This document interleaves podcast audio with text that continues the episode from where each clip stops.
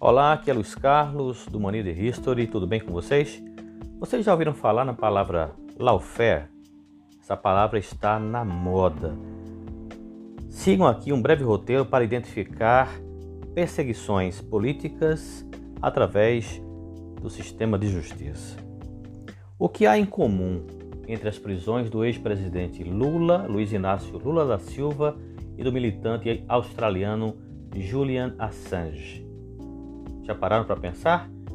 Qual a lição que é possível tirar dos processos penais instaurados contra Cristina Kirchner, da Argentina, Rafael Correa, do Equador, José Sócrates, de Portugal, Pablo Iglesias, da Espanha e Jean-Luc Mélenchon, da França?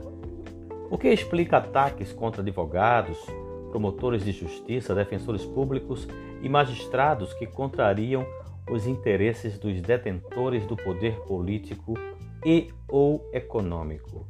Em apertada síntese, todos esses casos mencionados deixam claro que o sistema judiciário se tornou um importante espaço de luta política.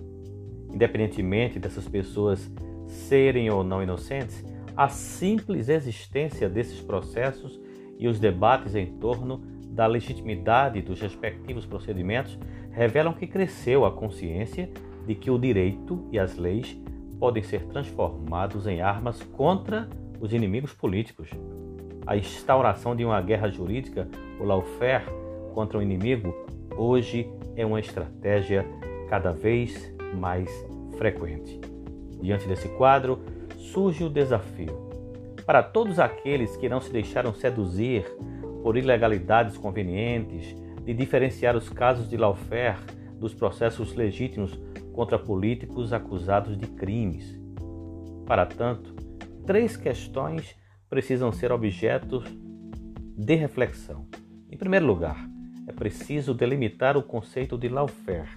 Depois, desvelar, desvelar a utilização do significante corrupção como principal ele elemento mistificador do discurso que busca justificar a eliminação de adversários políticos. Por fim, compreender a função dos direitos e garantias fundamentais na legitimação ou não dos processos judiciais. Entre lá no blog do Mania de History, tem uma matéria extensa sobre isso e também nos sigam no Instagram e no YouTube. Um forte abraço e até o próximo podcast.